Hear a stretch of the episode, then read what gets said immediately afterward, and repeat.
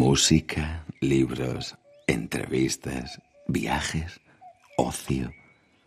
Déjame que te cuente. En Onda Cero con Eduardo Yáñez.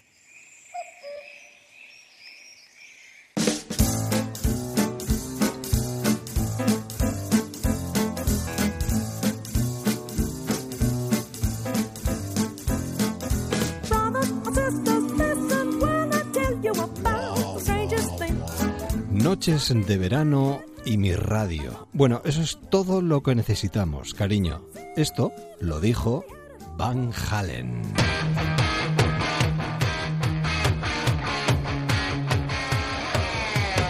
Y estos son noches de verano, madrugada de verano en Onda Cero. Después de la información, alternativas y propuestas para hacer un poquito más agradable este tiempo de asueto, de descanso. Flavio Manterla, ¿cómo estás? Buenas noches. Hola Edu, buenas noches. Buena radio, buena música, ¿no? ¿Qué más se puede pedir? Paz, paz absoluta. Paz absoluta. Eh, ahora que vamos tan rápido y que corremos a un ritmo tan vertiginoso, tú, eh, de alguna manera, si pudieras, pararías el tiempo, ¿o no? Me gusta encontrar eh, la tranquilidad, aunque sea dentro del ritmo tan frenético que tenemos. Y con ritmos como este, igual es un poquito más fácil.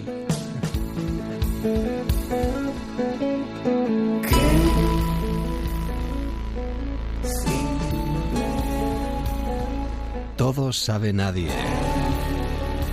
Flavio Banterla, que con Mystic Pop eh, se ha ido moviendo muchísimo y va cerrando un verano que además va a estar muy marcado por participar en un congreso internacional de astrofísica, en el que uno de esos temas sonó en homenaje a un gran astrofísico, ¿no, Flavio? Mm, Stephen Hawking. Sí. Una gran ilusión para mí eh, poder participar. El tema habla de, del amor y de las ondas gravitacionales. Sí. Y el congreso era una reunión de astrofísicos, todos especializados en, en gravitación y la teoría de la relatividad, cosas que a mí me apasionan totalmente. Y, y bueno, la excusa para escribir esa canción fue precisamente la primera medición de ondas gravitacionales en 2015.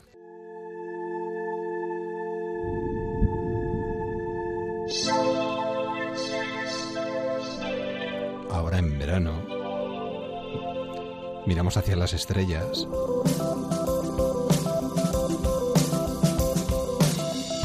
Parece mentira poder hacerlo ahora.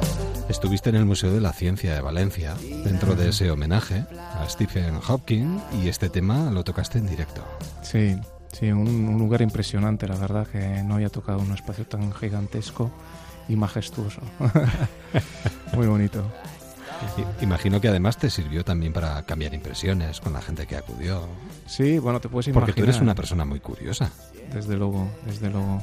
Y el público que había en ese momento, te puedes imaginar cómo son los astrofísicos, una gente muy dedicada y muy apasionada con lo que hace, muy especial, que vive en un mundo que no es eh, tanto del día a día, no sé cómo decirte. Yo creo que me, me, siento muy identificado también con esa sensación de estar siempre buscando algo más allá, ¿no? De lo que, de lo tangible y de lo que, que nos pasa en el día a día. A veces aceleramos pensando que la velocidad nos va a llevar más lejos, nos va a permitir disfrutar más de las cosas y cuidado, ¿eh?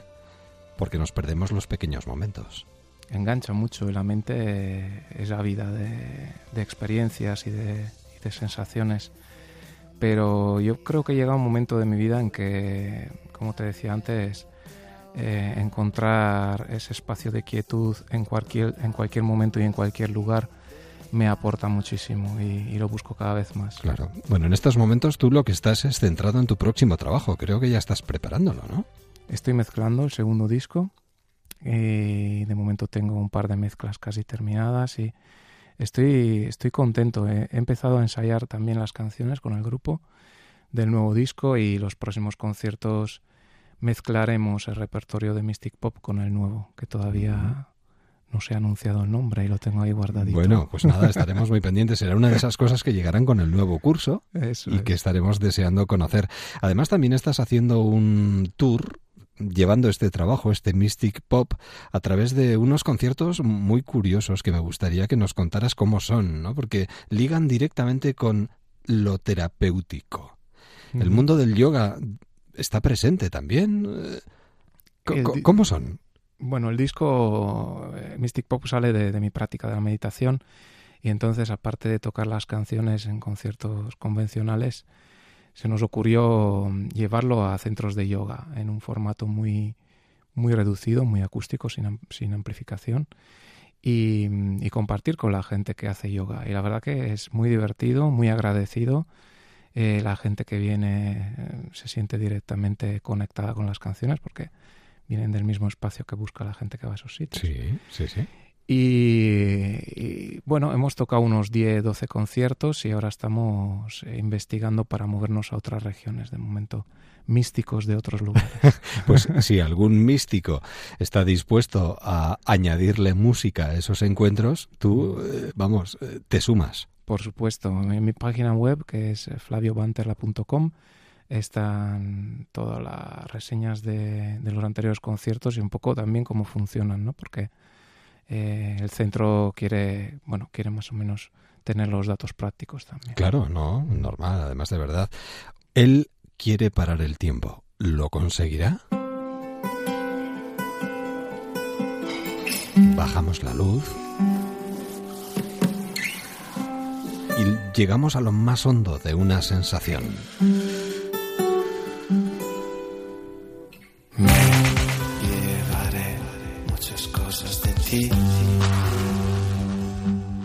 Dices lo que quieres decir. Lo de las sensaciones es algo difícil de explicar. Uno siente o no siente. Eh, es. Eh, no sé. Es un fluir, es un fluir, no. Dejarse llevar. Sí.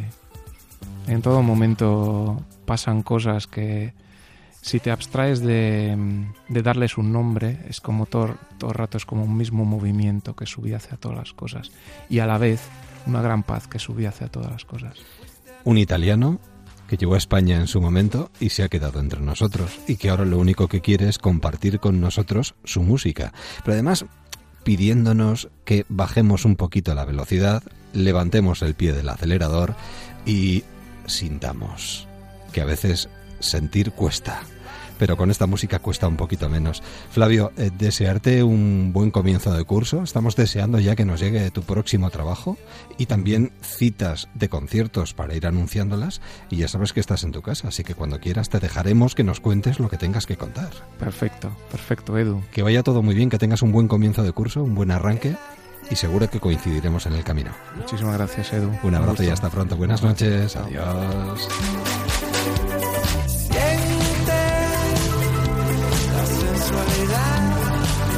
Sentimos el olor de la madrugada, de esta madrugada de verano hasta las 5, 4 en Canarias. La música puede cambiar el mundo porque puede cambiar a las personas. Déjame que te cuente. En un Cero con Eduardo Yáñez. Música.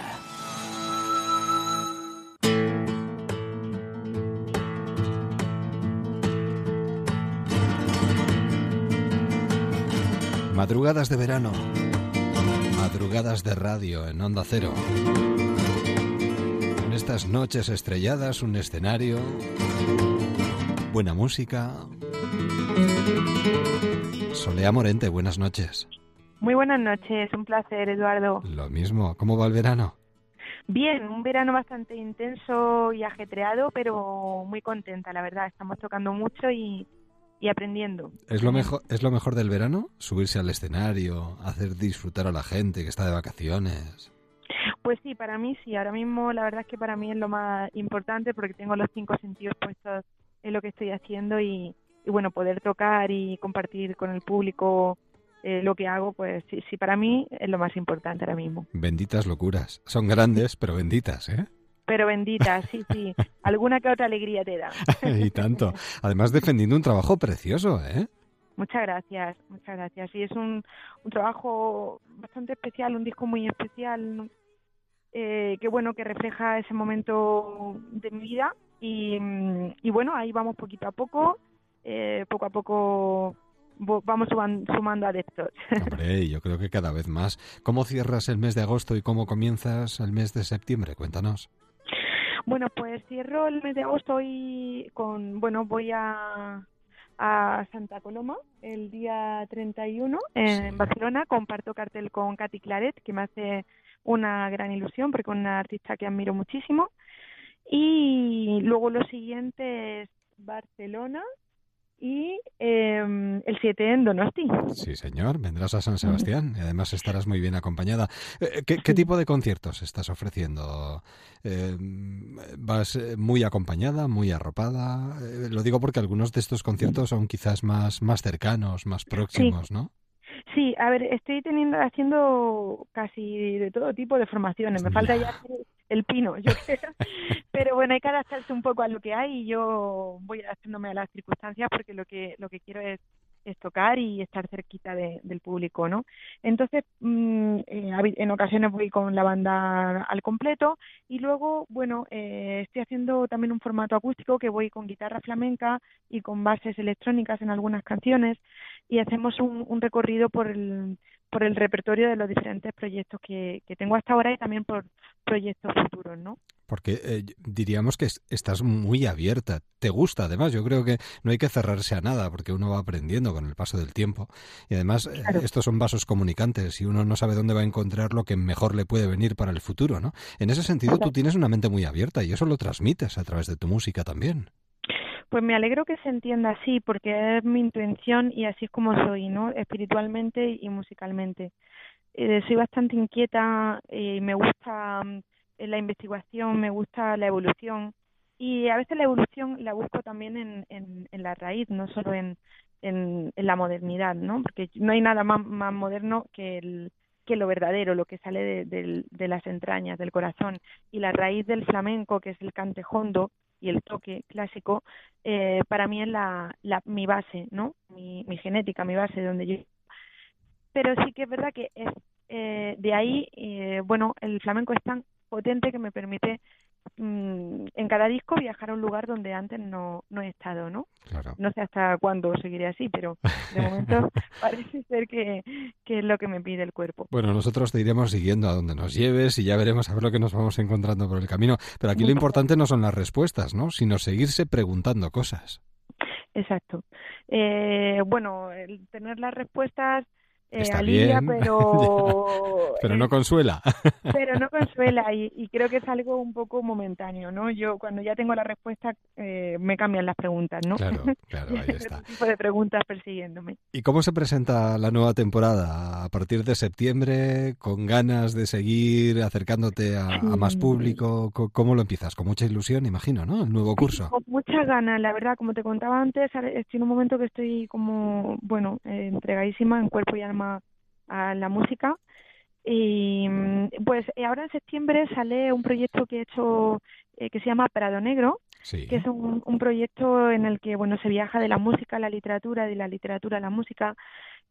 Tengo poemas que me han marcado a lo largo de, de estos años que bueno que me han podido salvar la vida en un momento dado. Entonces he decidido ponerle música junto a otros compañeros como son Jaime Beltrán de Pájaro Yat o José Guago de Napoleón Solo. Y, y también tenemos música a la cual le ponemos poemas, ¿no? Es un Mm. proyecto que sale ahora en septiembre que se llama Prado Negro, es un grupo que he hecho.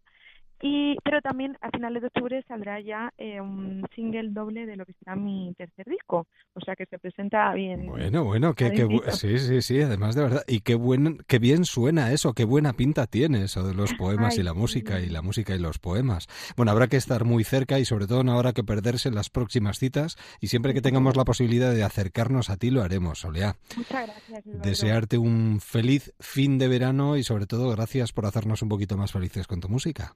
Ole, muchas gracias a vosotros por escucharme y darme cariño. Encantado, siempre. Feliz verano, un beso muy fuerte. Igualmente. Un Buenas noches, adiós. Buenas noches. Déjame que te cuente. En Onda Cero, con Eduardo Yáñez. Libros. Some people call me a junker.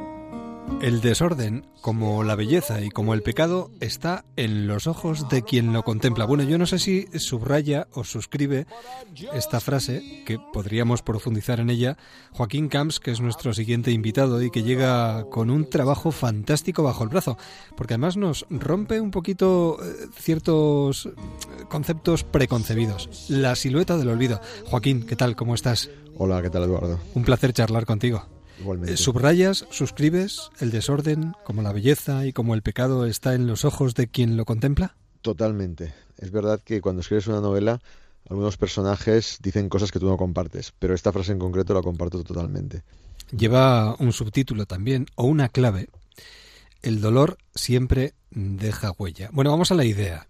¿Qué haría un cirujano si está de guardia en un hospital y le entra por urgencias un hombre herido que casualmente es el violador de su hija y que no ha pagado su crimen con la dureza con la que él cree que lo tenía que pagar.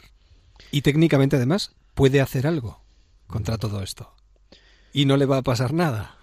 Pues ese es un dilema moral que a mí me asalta en un momento dado y es verdad que alrededor de ese dilema moral que considero que es literariamente muy atractivo, además de personalmente eh, muy atractivo también, pues construyo la novela, en efecto. Un artículo, es decir, leer el periódico una mañana y que uno de repente se vea o se ponga en el papel de esa persona, de ese médico o de ese padre. Pues eh, a mí cuando, cuando me preguntan, ¿de dónde te surgen las ideas para escribir las novelas? Y yo siempre digo lo mismo, pues no creo que tenga mucho mérito, porque tanto con mi primera novela, Última Confidencia, como con esta, eh, la, el núcleo argumental me vienen en lo que un americano llamaría un insight, porque es que en castellano iluminación tiene una connotación religiosa que creo que no, no encaja bien, pero son flashes de, de, que me vino en un momento dado leyendo el periódico en concreto esta que, que comentaba, que es el núcleo de la silueta del olvido. Bueno, hablamos con Joaquín Camps, que es catedrático de investigación del comportamiento en organizaciones humanas en la Universidad de Valencia. Yo, cuando la gente me pregunta, ¿cómo un catedrático de economía, porque mi cátedra está escrita en la Facultad de Economía, se dedica a escribir novelas. A desnudar almas. eh, esa frase me ha encantado. ¿eh? Con, con, tu permiso la voy a utilizar en la, en la promoción. Es que lo haces. Porque, sí. A ver, a mí, me, a mí me gusta mucho profundizar psicológicamente en los personajes. Yo, yo creo que una novela tiene que entretener. Lo considero una condición necesaria. Eh, y yo como lector lo exijo y como escritor intento darlo. Pero no basta con que una novela entretenga. Para mí una novela tiene que hacerme pensar. Y yo solo lo busco a través de dotar a los personajes de un fondo psicológico que plantea al lector situaciones, pensamientos, dudas que, que le remuevan por dentro. Es que además te alejas de los estereotipos manidos de la novela negra. Eh, sí que es verdad que hablando con, con el, el, tribunal de, bueno, el jurado del premio, en la fiesta posterior que, Sí. se montó. Estamos hablando del premio Azorín, del premio Azorín, que no lo habíamos correcto, comentado sí. todavía. Pues me comentaron eso, me dijeron, es que es muy original, es muy original la voz narrador, es un narrador que no es el habitual narrador neutro, omnisciente, que lo sabe todo, es un narrador un poco gamberro, que opina, que pregunta al lector, que pregunta a los personajes. Y sí, he intentado crear algo original. Además utilizas unos guiños permanentes en- o en determinados momentos que nos hacen meternos en la cabeza de esos personajes antes de decir las cosas. Sí, a ver, es ese pensamiento sin filtro Sí, que ¿eh? todo el mundo, todos tenemos, pero tenemos con filtro. Es decir, cuando estás hablando con alguien que te acaban de presentar, tú estás verbalizando un mensaje, pero tu cerebro claro. eh, Sale lo que sale. Está, está pensando otras cosas. Pues eh, en la novela lo que he hecho es esos pensamientos mm, plasmarlos. Y al lector al principio le choca mucho porque, porque a veces son pensamientos crudos, como los que tenemos normalmente. Y creo que facilita mucho conocer la, la psiquis profunda del personaje. ¿Literatura, pasado y sufrimiento son adictivos? Pues eso está en la contraportada y lo escribí yo. Y en efecto, son tres drogas: la literatura, eh, el pasado y el sufrimiento. He conocido gente que, que es adicta al sufrimiento y adicta al pasado. Vive con los retrovisores, siempre mirando por los retrovisores. Y así como la literatura no creo que sea una droga perniciosa, esas otras dos sí que pueden llegar a ser mortales. Nos encontramos con dos mujeres, Claudia y Lara. Yo diría que Claudia cojea. Lara brilla, pero por su ausencia. Muy bien. La verdad es que la Lara, que es la secuestrada, es un personaje con una presencia por ausencia. Eh, ¿Sí? Estoy totalmente de acuerdo, sí. No... Y, a- y además, algún lector me ha reclamado algún, algún diálogo de Lara, pero digo, no, es que Lara tiene que Tiene ser que un ser personaje así. muy presente, pero, Claro. pero ausente. Y, y Claudia, la protagonista, la inspectora de policía, pues, como tú muy bien has dicho, cojea. Sí. Cojea y además creo que cojea en lo físico y en lo emocional. Su cojera física es una metáfora de su cojera emocional. Aquí hay muchos dilemas morales, muchísimos hachazos, y esto llevado a nuestra vida personal, caramba, a ver cómo lo resolvemos. Sí, yo, yo intento que, como he dicho antes, el lector se lo pase bien, pero Sí. también intento que haga arqueología interior. Es decir, que la lectura le haga reflexionar sobre quién es y qué es su vida y qué opina sobre determinadas cosas eh, ambiguas. Eh, y, y, por ejemplo, en esta novela he buscado enfrentar al lector con prejuicios que todos tenemos. ¿eh? Todos estamos empeñados en, cuando conocemos a alguien, meterlo en una cajita, clasificarlo. Y en la novela intento al lector hacerle ver que algunos personajes que primero ha adorado, luego son un poco más odiosos y luego, uy, vuelvo a adorarlo. Hmm. ¿Por qué? Por culpa de la batería de prejuicios con las que todos, con la que todos paseamos por el mundo. Ante la dureza de la vida, nada mejor que la literatura. Para Heidegger, la seguridad de la muerte era lo que configuraba la existencia. Pues esa, esa cita de Heidegger eh, es Que verdad- lean entre líneas nuestros que lean entre oyentes. líneas, sí, porque a, a esos hachazos a los que me refería antes. Sí. Es decir, que de repente el lector está en un momento bastante entretenido de la novela y le aparece una reflexión de Heidegger eh, que le haga pensar un poquito sobre eh, en qué consiste este viaje en el que todos estamos embarcados. Es que la ambición puede ser muy despiadada. ¿eh? Sí. De hecho, hay por ahí por la novela que no voy a decir. No, voy a No, decir es que no se puede decir mucho, claro. Hay por ahí claro. un macho alfa Sí. que, que, que quizá debería replantearse muchas cosas. La lectura puede ser un buen refugio y nos puede aportar reflexión y soluciones. Yo creo que la lectura es la literatura es una máquina de, de musculación, como cualquier máquina de gimnasio, pero de musculación a la hora de enfrentarte a, a la vida. ¿Por qué? Porque a través de la ficción y la imaginación te permite meterte en situaciones con las que te musculas para la vida real. Hay una frase tuya que a mí me encanta, dices, o decías en la entrega del premio, creo que era en la entrega del premio, la literatura crea mundos que te ayudan a respirar cuando la realidad te asfixia. Sí. Y, de hecho, en mi caso al menos, lo he hecho siempre como lector y, y desde, que, desde que escribo, porque yo empecé a escribir bastante tarde, yo hasta los 38 años no había escrito nada ni un diario, y desde que escribo la literatura me ayuda como lector, pero también escribiendo a hacer el mundo más, más habitable. Lápiz, papel y libreta de espiral. Eh, yo todavía mis argumentos, mis estructuras, yo no escribo un renglón hasta que no tengo muy, muy bien perfilado el argumento. Y todo ese proceso creativo, que es el más duro, eh, que es la, construcción de, del argumento y los personajes, lo sigo haciendo en efecto en una libreta de espiral. Y luego ya me paso al ordenador para escribir. Y luego hay dos tipos de escritores, de brújula, autores que van hacia el norte o el sur y que se extravían en los bosques y en las ciudades, y escritores con plano, que lo tienen todo previsto. ¿Tú eres más de los segundos que de los primeros? Yo, sí, yo soy un escritor con plano que, que odia mm, que, eh, embarcarse en callejones sin salida. Yo como lector noto enseguida cuando un escritor se ha dejado llevar por su brújula, creyendo que, que le conducirá al destino y de repente me encuentro un falso final donde aparece un personaje de la nada Mm. que el tío venido de América que los ha matado a todos. Y digo, uff, Es que si en una novela policíaca falla la trama, Claro, pues por eso eh, creo que a, a mí me, me obsesiona que la novela cuando acabe el lector sienta que todas las piezas del mecano han encajado. Y eso requiere una, una planificación. una novela sobre el secuestro de una adolescente bellísima que investiga en Valencia, que también es otro protagonista del libro, y además qué paseos nos damos por Valencia gracias a ti, la inspectora Claudia Carreras, un tanto desdichada, con sombras, amarga, coja y un poco, bueno, yo diría que poco agraciada, ¿no? Pero eh, tú dices, y de aquí, y eh, yo diría que nos lo demuestras además a lo largo de la lectura del libro, siempre hay un resquicio para la luminosidad, Sí. para la esperanza, para las ilusiones. Sí, porque tal como, como tú has descrito, Eduardo, a, a Claudia, es verdad que, que puede parecer un personaje absolutamente asfixiante. Sí. Y en la evolución de la novela, el lector podrá comprobar que Claudia ni es tan fea, ni es tan coja, ni es tan oscura como parece. Y, y- y va encontrando su, su resquicio de luz. Y luego yo también he intentado introducir el humor. El humor eh, para hacer la atmósfera de la novela mucho más respirable. Y, y es un humor negro, sarcástico, pero es humor. Y creo que los lectores me dicen que está funcionando muy bien. Muy, muy bien. Por cierto, aquí hay una mirada sobre el periodismo, Mm. sobre una profesión tan vocacional, Sí.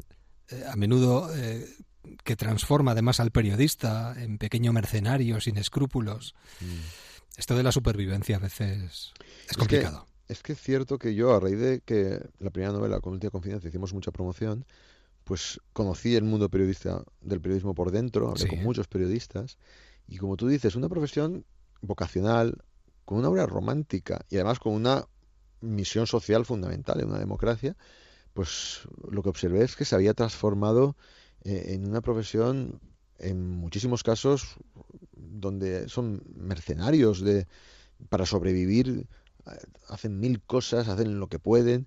Y sí que quería hacer un pequeño homenaje a esta, profesi- a esta profesión, denunciando la antiprofesión en la que cae Héctor, uno de los protagonistas de la novela. Una mirada social. Bueno, si en la primera novela hablabas de los miedos y de Mm. cómo afrontarlos, aquí, en la silueta del olvido, nos animas a enfrentarnos a nuestros propios prejuicios. Y estamos cargados de ellos. Sí, no, sin duda. Yo, yo es que no creo, a ver, yo no creo que el escritor tenga una obligación, No, no, no.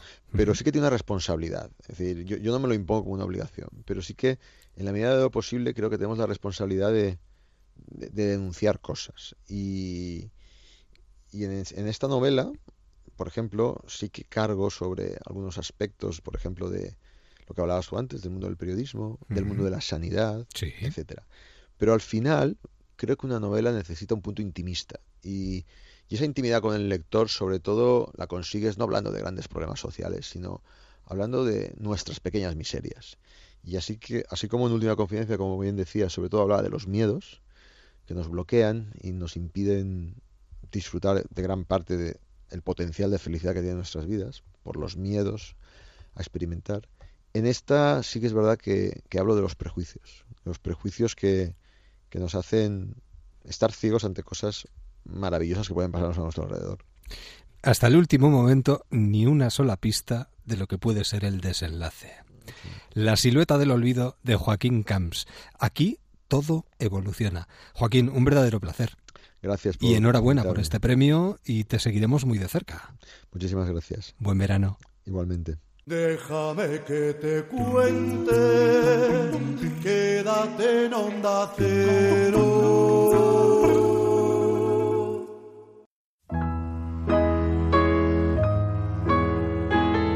Déjame que te cuente. En Onda Cero.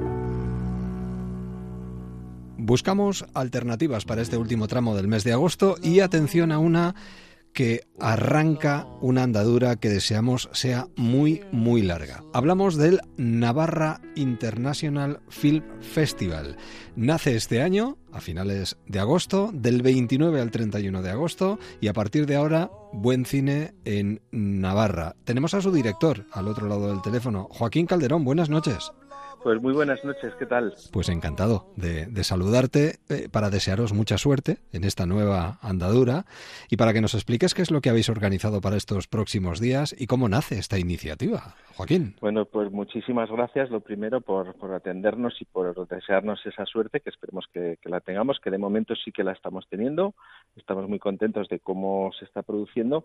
Y bueno, el nacimiento de la iniciativa viene un poco dado también porque en Navarra eh, hace tiempo que desde gobierno y desde varias entidades se está apostando por, por, por, el cine, porque tengamos un bueno pues más industria cinematográfica en Navarra. Hasta entonces, eh, hasta hace poco venía mucha gente a rodar lo que son exteriores, porque tenemos unos exteriores muy bonitos en Navarra, con desiertos en las Bardenas y con bosques en el norte, pero luego los interiores se iban siempre a rodar a otros sitios. Y bueno, de alguna manera ahora el gobierno de Navarra eh, hizo unas desgravaciones fiscales para los rodajes de un 35%, que son las más altas de, lo que es la península. Y luego nosotros, por ejemplo, parte del equipo del NIF, eh, somos también los promotores de unos estudios de interior que son estudios Melitón, que son unos platos de cine que se están construyendo en Lecaroz y que también estrenaremos, inauguraremos en breve. Mm, Entonces de ahí viene un poco el decir, ya que vamos a estar tan de la mano y en Navarra va a pasar tanto alrededor de la industria cinematográfica, pues podríamos tener un festival. Ya tenemos punto de vista, tenemos ópera prima, tenemos algunos, pero no teníamos un festival, pues a lo mejor más popular y más social, que es un poco lo que viene a cubrir el NIF. Muy bien. Además, creo que contáis con un cineasta iraní y con una actriz, además muy conocida para, para esta casa, para Tres Media, que van a ser presidente de honor y madrina de este festival. Eso es. Tenemos la gran fortuna, pues, de tener dos padrinos que se dice, ¿no? Sí, de, sí. De, de, la talla de eso, de Asghar Farhadi, eh, el director iraní con dos premios Oscar y que, bueno, tuvimos la suerte de tenerlo precisamente en Estudios Melitón dando un taller este verano pues con 40 alumnos de 12 países, se produjeron pues alrededor de 38 cortos y de hecho hay una sección dentro del festival que es precisamente los finalistas que han salido de ahí, 16 finalistas que compiten por un premio también de mil euros al mejor trabajo. Entonces, bueno, pues como habíamos estado con él, él se fue también encantado de haber estado haciendo este, este taller en Bazán, pues eh, bueno, pues le dijimos, ¿te apetece ser el presidente de honor del NIF? Y como la temática, digamos, del festival de gusta, pues me accedió. Muy bien. Y, Y, con- y lo mismo nos pasó con la protagonista de La Casa de Papel. sí, y Thierry Tuño que deja la casa de, pa- de papel para estar con vosotros. Eso es, que mm, pues también muy muy contentos. Yo la conocía porque habíamos hecho una película que se llama Basque Selfie, que estrenamos el pasado Festival de Donosti, Sí. el Festival de San Sebastián, y bueno, pues sabéis, si la conocéis un poco, ella es una persona súper generosa y maravillosa, y también muy comprometida con todos los temas sociales. Entonces dijimos, bueno, eh, también por lo de la paridad, ¿no? que no solo sea un presidente, sino que tengamos como presidente y presidenta, aunque le hemos llamado madrina, pero bueno, pues también nos llena de, de ilusión pues que, que esté con nosotros apoyándonos. Muy bien. ¿Cuántas películas eh, en total van a poder ver todos aquellos que acudan al festival en esta primera edición, más o menos? Pues hay, hay como unas 38 películas, lo que sería la competición oficial, y luego 16 cortos más de lo que es esta, esta sección de Workshop Contest, que son los trabajos que se hicieron con Asghar Muy Y bien. en total, que hemos hecho la suma, son unos mil minutos, mil cien minutos de temática social. Y luego hay una, una, un apartado o una sección que a mí me parece muy interesante que me gustaría que nos comentaras, que habéis denominado Navarra Film Challenge. ¿Qué es esto? Cuéntanos. Sí, mira, esto tiene ese nombre además porque venimos eh, apoyados para esta sección de la Navarra Film Commission. Y es una, una sección muy, muy interesante, está muy enfocada también para la gente joven, pero no solo para la gente joven, que es como una competición donde tienes que hacer un cortometraje en 48 horas. El cortometraje puede ser de entre 2 y 5 minutos y bueno, y puedes ganar mil euros. Habrá un premio pues solo para estas películas que se presenten en esas 48 horas. Hay una temática que ya la hemos lanzado, que es este año es la vida, pues lo puedes hacer en Barcelona o en Madrid, Sí, sí. enviarlo a través de Vimeo y competir por esos mil euros. Bueno, la verdad es que está, está muy bien. Eh, recuérdanos la página web del festival para que curiosen nuestros Pues la oyentes. página web para poder inscribirse es navarrafestival.com. navarrafestival.com. Es una sección a tener muy en cuenta y ahí, bueno, pues todos aquellos aficionados al mundo del cine que quieran probar suerte, pues que lo intenten de esta manera. Es. ¿Y, y alguna cosita más que destacar de esta primera Bueno, edición? Si te sí, parece. nos gustaría muchísimo a invitar, por supuesto, a que os acerquéis a Navarra, porque, bueno, pues es una comunidad que no todo el mundo conoce todavía, es una comunidad espectacular, tenemos una gastronomía muy, muy interesante y lo que queremos hacer también es eso, pues atraer un poquito para que conozcáis Navarra. Eh, tenemos todas las sesiones, eh, son una competición y son gratuitas y además hay más cosas gratuitas como pueden ser tres masterclass que vamos a dar, una de producción con Mincho Díaz, otra de montaje con Pablo Blanco. Pablo Blanco, por ejemplo, eh, pues tiene siete nominaciones a los Goya, tiene tres Goyas con Airbag, No hay paz para los malvados o con Las brujas de Sugarramurdi y nos dará una clase magistral de, de montaje y otra sobre branding que dará Lia Chapman, también gratuitas. Eh, más cosas que tengamos así interesantes, pues las mesas redondas. El festival, como te decía, tiene temáticas sociales, es un poco el foco que tenemos y hay unas, eh, pues por ejemplo, una mesa redonda eh, muy interesante con Joaquín Araujo, naturalista que trabaja con Félix Rodríguez de la Fuente, con documentales, libros, eh, que van acompañadas de Javier Armentia, que es el director del Planetario de Pamplona, y Tomás Hierro, que es nuestro último eh, premio Príncipe de Viana de Cultura. Y así tenemos pues más charlas, ¿no? Mesa redonda de feminismos, eh, otra mesa redonda sobre la, el, anafal, perdón, el anafal, analfabetismo, sí, perdón, y bueno, otra mesa redonda sobre migraciones. Bueno, pues eso, algunas mesas redondas que creo que lo que haces es un poco concienciar también sobre los problemas y sobre los temas de los que habla el festival. Y eso es por ahí. Luego está trufado con algunas actuaciones también de algunos cantantes, como Jorge Sánchez o Félix Muñoz, con alguna interpretación pues, de clown como Virginia Sinosiain. Bueno, la idea es tener un, montón de cositas en paralelo que no solo sea cine, sino que hagamos un poco una mezcolanza de, de otras disciplinas como son pues la danza, el teatro, la interpretación y la música. Pues una propuesta de cine. Había que arrancar y la verdad es que es un arranque fantástico para este Navarra International Film Festival. Una cita más a la que acudiremos año tras año porque le auguramos muchos años de recorrido a este festival internacional. Joaquín, la mejor de las suertes, lo iremos contando aquí en los micrófonos de Onda Cero y que vaya todo muy bien. Y eso, espero veros por aquí, ya sabéis, acercaros que os esperaremos con los brazos abiertos. Si podemos, nos escapamos. Suerte, mucha, mucha suerte y que terminéis bien el mes de agosto. Muchas gracias. Viajeros en Onda Cero.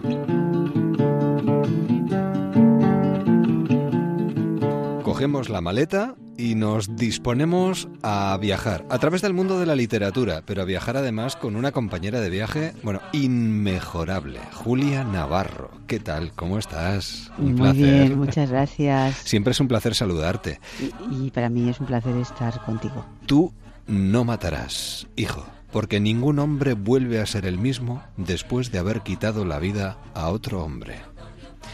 Madre mía. Bueno, una historia de tres personas que engancha de principio a fin y eso que es extensa, pero que nos hace disfrutar de la literatura, porque la literatura está muy presente desde el principio hasta el final, Julia. Sí, es un homenaje a los editores, es un homenaje a los libreros, es un homenaje a los poetas, es una novela llena de poesía, porque, eh, bueno, pues son... Eh, eh, Lorenzo es un editor de, de, sobre todo de poesía clásica, uno de los amigos de Fernando, que es el hijo de Lorenzo, es poeta, eh, Fernando se va a encontrar que va a terminar siendo un editor de poesía. Eh, sí, es un homenaje a, a, los libros, es un homenaje a quienes hacen los libros, a quienes eh, los editan, a quienes los venden. Eh, bueno, es un libro en ese sentido eh, muy literario y esa frase que acabas eh, de decir eh, está al comienzo del libro, cuando en los primeros días de la guerra civil, Fernando, que es un chico muy joven, se va al frente con los milicianos y cuando regresa su padre le reconviene y le dice yo, pues eso, no quiero que vayas al frente, no quiero que mates porque ningún hombre puede volver a ser el mismo si le quita la vida a otro hombre. Claro. Y el peso de la conciencia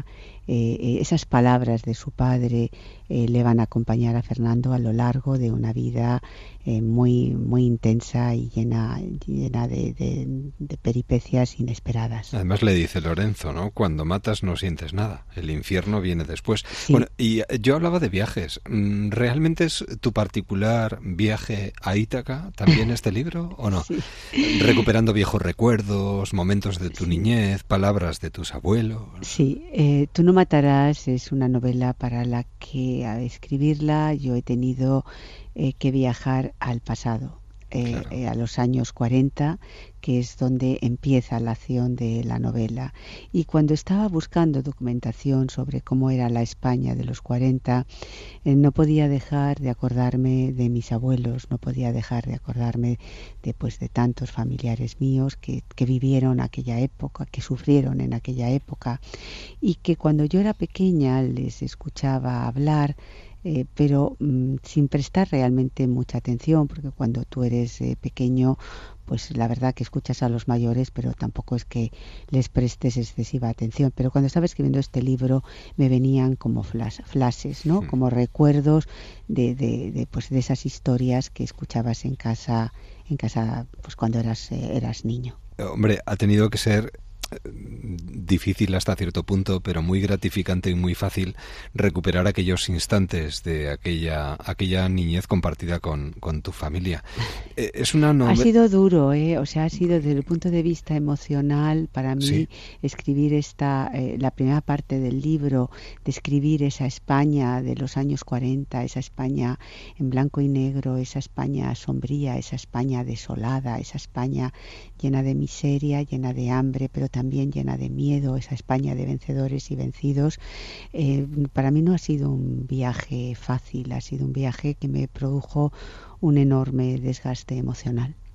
Madrid, Alejandría, París, eh, Boston incluso, llegamos hasta Nueva York. La verdad es que muchas paradas y además muchos temas muy presentes, como por ejemplo el tema de la amistad, la venganza, la conciencia, aparte de la literatura, por supuesto. Hay, hay tantas cosas que la verdad es que uno difícilmente se puede quedar eh, solamente con una. Y además estamos hablando de tres personajes, tres perdedores que intentan huir de pero qué difícil es huir del pasado a veces uno a, veces es imposible porque por mucho que uno huya el pasado lo lleva consigo no son tres jóvenes tres jóvenes eh, Eulogio Fernando y Catalina se van de aquella España eh, se van al exilio cada uno por motivos diferentes además de motivos políticos por motivos eh, personales pero eh, el infierno a veces está dentro de nosotros, de manera que es muy difícil, uno se puede, puede marchar, puede poner eh, millas de por medio, eh, pero los fantasmas los llevas dentro y es, es muy difícil. Pero no se rinden. La única manera es mirarles un día, plantarte y mirarles a la cara. Estos tres jóvenes no se rinden, la suya es una historia de amistad, de lealtad, de desamor de venganza, eh, de sueños, eh, de aventuras. Es eh, una vida en la que el, libro empieza con un poema de Cavafis, el Ítaca de Cavafis, en el que Cavafis nos dice que a veces no llegamos a nuestro destino, que la mayoría de las personas no llegan a nuestro destino, pero que lo importante es la travesía, lo que nos vamos encontrando en la travesía. Y eso es lo que es esta novela, es la, la, la larga travesía que inician tres jóvenes en los años 40 y tres jóvenes que nunca llegarán al destino que han soñado, pero eh, que su vida estará absolutamente preñada de, de, acontecimientos eh, que ni ellos mismos podían, podían imaginar. No solamente viven la guerra civil española, sino que eh, bueno, pues son testigos de aquella, de aquella Europa de los 40 donde estaba la Segunda Guerra Mundial. O sea que les toca vivir una época realmente convulsa. A Trigones y a Cíclopes ni al fiero Poseidón hallarás nunca si no lo llevas dentro de tu alma, si no es tu alma quien ante ti los pone. Sí, sí, es una frase preciosa. Una de las cosas más maravillosas que, que yo he hecho a lo largo de la vida, en alguna ocasión, ha sido cuando he ido a Alejandría, sentarme en los cafés donde Cavafis se, sentaba a escribir, contemplar el mar a lo lejos y eh, bueno sacar sus libros de poemas y, sumergirme en, esa poesía realmente extraordinaria. Yo creo que Cavafis es uno de los mejores poetas del siglo XX. Y Alejandría, el mejor cruce de caminos, quizás, ¿no? Esa amalgama de gente que llega de todas partes. Es, eh, eh, Alejandría hay que verla con los ojos de la literatura. Yo me enamoré de Alejandría leyendo a, Darrell, leyendo a Cavafis, leyendo a Foster. Alejandría en los años 40, que es cuando transcurre la acción de mi novela, era un lugar eh, cosmopolita, era una ciudad cosmopolita, era una ciudad llena de espías, era una ciudad eh, de periodistas, de aventureros, de comerciantes, era una ciudad donde todo podía pasar y donde todo, por tanto, eh, pasaba.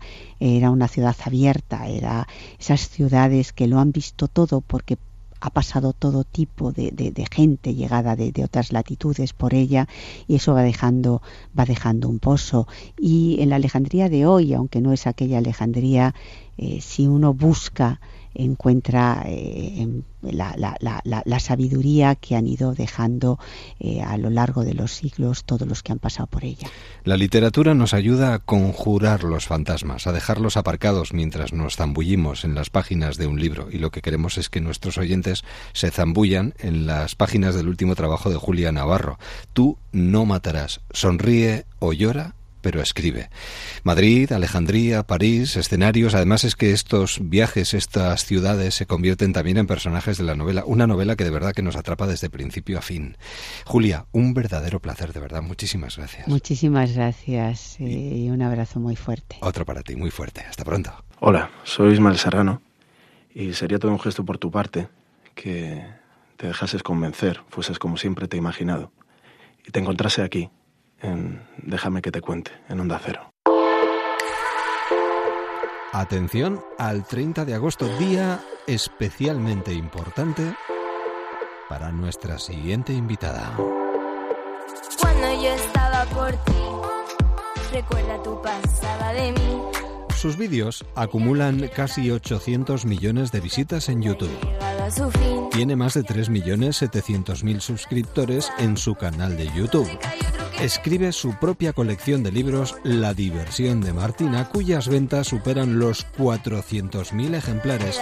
Y ahora, después de haberse convertido en actriz protagonista de la nueva película de Santiago Segura, Padre no hay más que uno, publica su primer disco el 30 de agosto. ¿Qué más le queda? Me gusta. Martina, siempre tengo la duda si es de Antioquía, de Antioquía. Martina, buenas noches. Buenas noches. ¿Cómo, digo bien tu apellido? De Antioquia. De Antioquia, muy bien. ¿Qué tal estás, Martina? Muy bien. Menudo veranito que llevas. Poco liado, la verdad.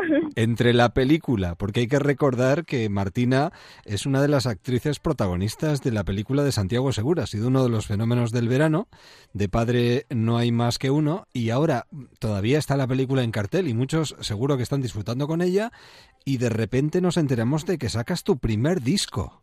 Sí, eh, sale el 30 de agosto. Madre mía, y todo con 14 años. Sí. ¿Dónde está el secreto, Martina? Cuéntanoslo, por favor, a estas horas que eh, nos oye poca gente. El secreto está en el esfuerzo y el tiempo. Caramba, pero tienes tiempo también para estudiar porque tengo entendido que también sacas buenas notas, eres buena estudiante, ¿no? Sí, sí, soy buena. Bueno, a ver, tampoco saco matrículas de honor, pero bueno, sí, más o menos el instituto lo llevo bien. Estudio entre semanas. Y te queda tiempo para realizar tus vídeos, para mantener tu canal de televisión, para sacar tus discos, escribir... Bueno, madre mía, tenemos que aprender mucho de ti, me temo yo, ¿eh? Gracias. Oye, y este like eh, va a llamar muchísimo la atención. ¿Qué te está diciendo la gente que está viendo el vídeo y que lo está escuchando ya? Pues le encanta y todo el mundo siempre que viene en las firmas dicen que están obsesionados con la canción y a mí la verdad que me hace súper feliz. Claro, pues no me extraña. Y vas a empezar a firmar ya a partir de ahora, ¿no? Tienes un montón de firmas por delante. Eh, sí, el 30 de agosto en Madrid, después el 31 en Barcelona el 2 de septiembre en Valencia, el 3 de septiembre en Murcia, el 6 de septiembre en Sevilla y finalizando el 7 de septiembre en Málaga. ¿Y cómo vas a comenzar el curso? ¿Te, va a dar tiempo? Eh, ¿Justo antes de empezar el curso cierras todas las firmas o, lo vas a...? Eh, sí, el instituto lo empiezo el 9 de septiembre. Ah, bueno, o sea, perfecto. O sea, lo tienes todo cuadradito ya, en la agenda apuntado para que no haya ningún desfase, ¿no? Sí. Y el disco sale, bueno, eh, nosotros hemos escuchado el like, pero háblanos un poquito del disco, si eres tan amable. ¿Cuántos, cuántos temas tiene? Seis, seis temas y bueno, el like eh, lo decidí mm, publicar en YouTube y eso, pero eh, la canción tuvo tanto éxito que yo no me esperaba que tuviera tanto éxito y a los fans le gustaron tanto, pues que me animé y hice un disco Sí. La verdad es que estoy bastante contenta porque todas las canciones han quedado muy chulas. Eh, bueno, te voy a hablar un poco de, alguna para que te... Para que nos hagamos una idea, sí, por favor. bueno, pues hay seis canciones. Eh, la primera es el like, que trata sobre un chico que me gusta y eso. También hay otra que trata sobre un chico que me gusta y es eh, física o química, sí. que esa me encanta, es una de mis favoritas. Bueno, la verdad es que me gustan todas.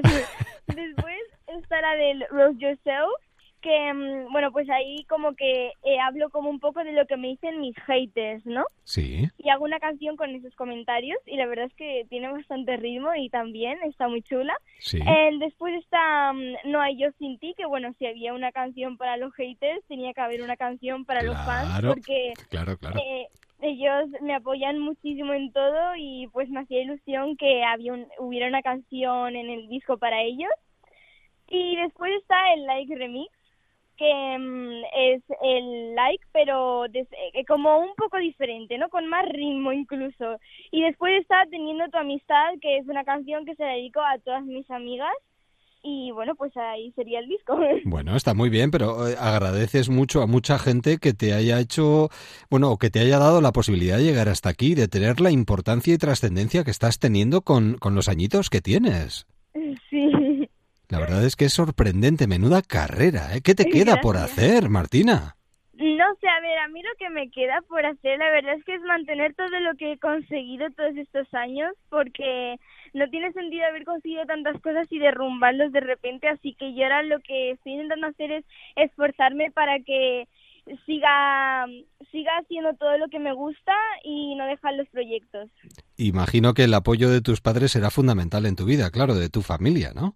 Sí, claro, mi familia me apoya muchísimo. Es que menuda agenda que tienes, Dios mío. Y además ahora, una vez que sale el disco, eh, imagino que de conciertos ni hablar de momento, ¿no? No, Claro, porque tienes que estudiar, es que eh, ya llegará. Eh, Igual el verano que viene te vemos ya sobre los escenarios. ¿Te gustaría o no te lo planteas? Eh, sí, igual, igual. Aunque en el concierto de Osuna, pues mm, canté de telonera, el like. Ah, muy bien. Y luego lo de la película, ¿cómo ha sido, Martina? Tengo que preguntártelo, porque madre mía, me- menudo peliculón, ¿no? Gracias. Bueno, pues la película ha sido la experiencia de mi vida. Eh, yo desde pequeñita siempre he querido ser actriz y la verdad es que mm, cuando cuando me llegó el email yo es que no me lo creía, yo es que lo tenía que leer dos veces o incluso tres veces porque es que yo no me lo creía, digo, bueno, esto es una broma, esto no puede estar pasando. y, y después pues cuando leí que cuál era mi, mi personaje y eso me hizo muchísima ilusión. No me costó para nada meterme en el personaje. Hice varios castings en mi casa para ver si les gustaba y cuando me cuando les gustaron tuve que ir a Madrid y hacer otro casting para ver si me elegían Caramba. y sí. y después me, me eligieron Y, y fíjate tú en lo que se ha convertido la película, en uno de los fenómenos de este verano, ¿eh? sí Y es que todo lo que tocas se convierte en oro. A ti hay que estar cerquita de ti, ¿eh? muchas gracias Hombre, no me digas, es que madre mía, todo, todo lo que tocas se está convirtiendo en un fenómeno.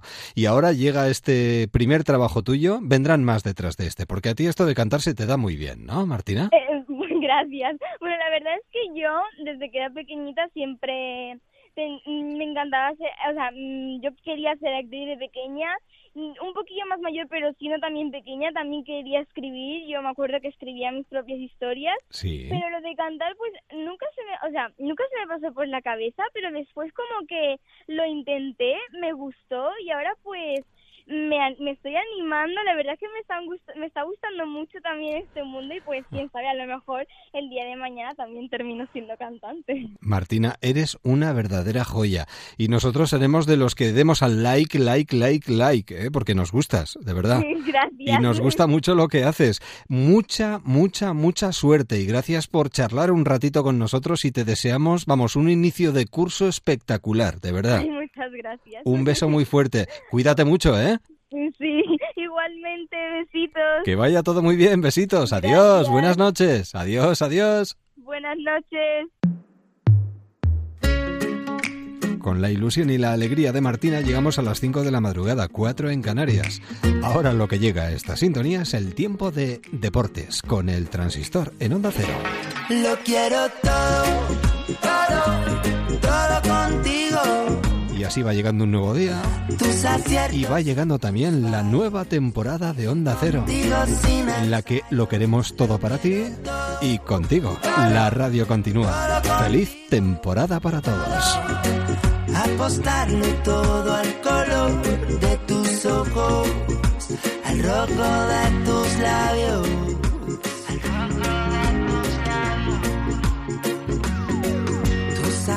Amarte cada día. El perfume de tu piel con la mía, los misterios y mapas de tu mirada perdida.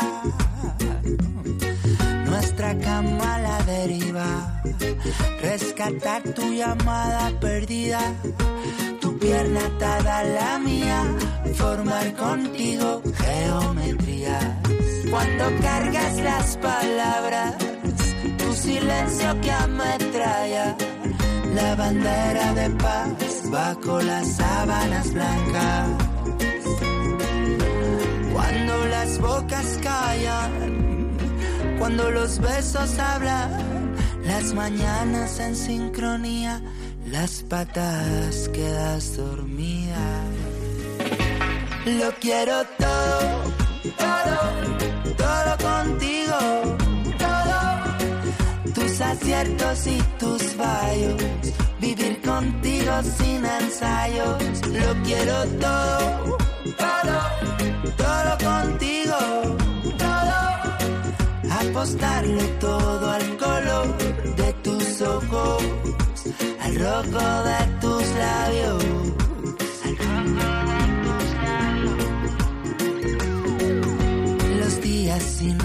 Entusiasmo, las maratonas de amor sin descanso, seguir la huella que va dejando tu tacto. La payasa, la loca, la amiga, tus luces y tus sombras que siempre combinan con las mías. Escalar tu cuerpo boca abajo, anclarme contigo en el espacio, los sueños que vienen a visitarnos. Descubrir que el mundo a tu lado se hace un poquito menos raro. Lo quiero todo, todo, todo contigo, todo, tus aciertos y tus fallos, vivir contigo, que combinan con las mías, tus luces y tus sombras tan a la medida. Lo quiero todo.